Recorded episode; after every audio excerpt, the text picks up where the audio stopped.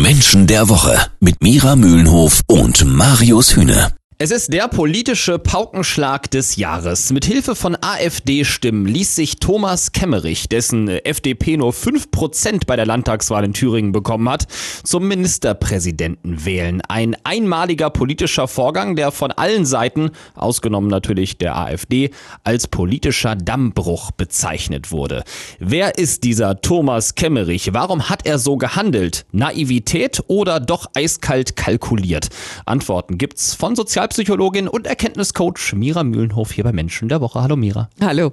Mira, Thomas Kemmerich äh, wurde von verschiedenen Seiten davor gewarnt, sich aufstellen zu lassen als Ministerpräsident, weil eben die Gefahr bestand, dass er nur mit Hilfe der Stimmen der AfD gewählt wird.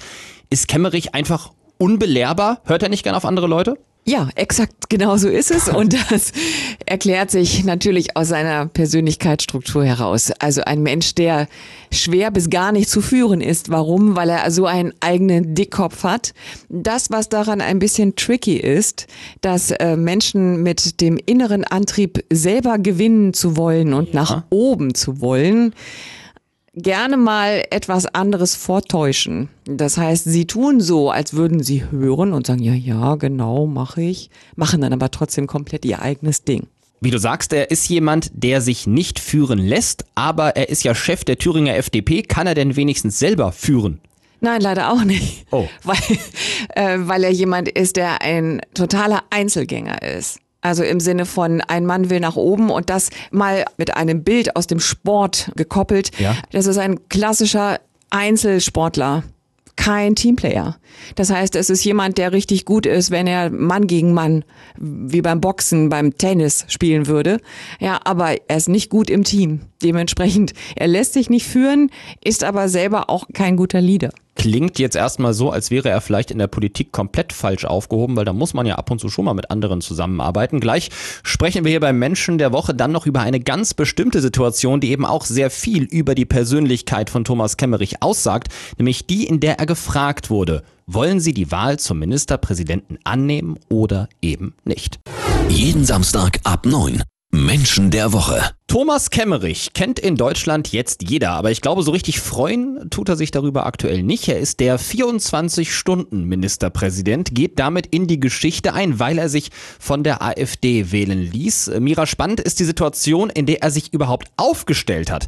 Ja, warum hat er das eigentlich getan? Hat er wirklich nicht mit den Stimmen der AfD gerechnet? Ist er so naiv quasi? Nein, er hat es ja nachher sogar zugegeben. Dann auch in dem Interview mit Marietta Slomka hat er ja zugegeben, dass man damit rechnen musste. Er hat das aber in der Wir-Form formuliert. Mhm. Und das ist ja jetzt äh, auch der Grund für die aktuellsten Entwicklungen. Er hat gesagt, wir mussten damit rechnen, dass dies passiert. Das verstehe ich nicht, weil eben hast du noch gesagt, er ist ein kompletter Einzelgänger. Ist er quasi ein Opportunist? Ist er dann Einzelgänger, wenn es ihm hilft und dann ist das Team schuld, wenn es mal Kritik hagelt? Ja, das hast du sehr gut beschrieben. Äh, man kann auch beides gleichzeitig und du hast gerade eben selber gesagt, man, äh, man muss in der Politik auch äh, sich mit den anderen absprechen. Das geht nicht ohne. Nee. Ja, und das ist ja das, was, was in den Gremien passiert.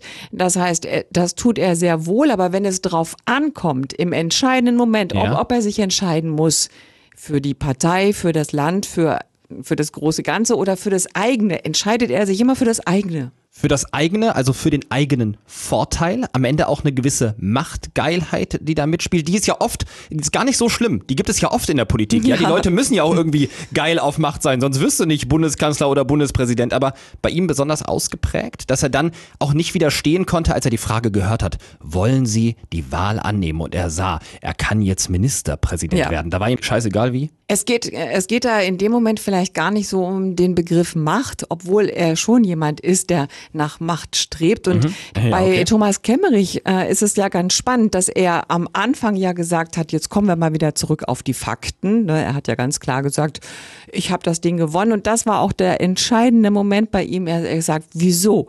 Ich habe gewonnen. Das ist so wie ein Boxer, hm. der gewonnen hat und nachher kommen einige an und sagen, ja, aber du hast also aber nicht fair gespielt. Dann sagt der Boxer, ja, ich habe aber trotzdem gewonnen. Ja, okay, verstehe. Also viele haben gedacht, Thomas Kemmerich war vielleicht ein bisschen naiv bei der Wahl, hat damit nicht gerechnet. So haben sie es ja auch so ein bisschen aussehen lassen wollen bei der FDP. Mira Mühlenhof sagt, aus psychologischer Sicht macht das nicht so viel Sinn. Er ist ein eiskalter Taktiker, er ist Einzelgänger und jemand, der die Macht schon sehr, sehr gerne hat. Und genau danach strebt, nämlich Macht zu haben und sich die zu erarbeiten und gewinnen zu wollen.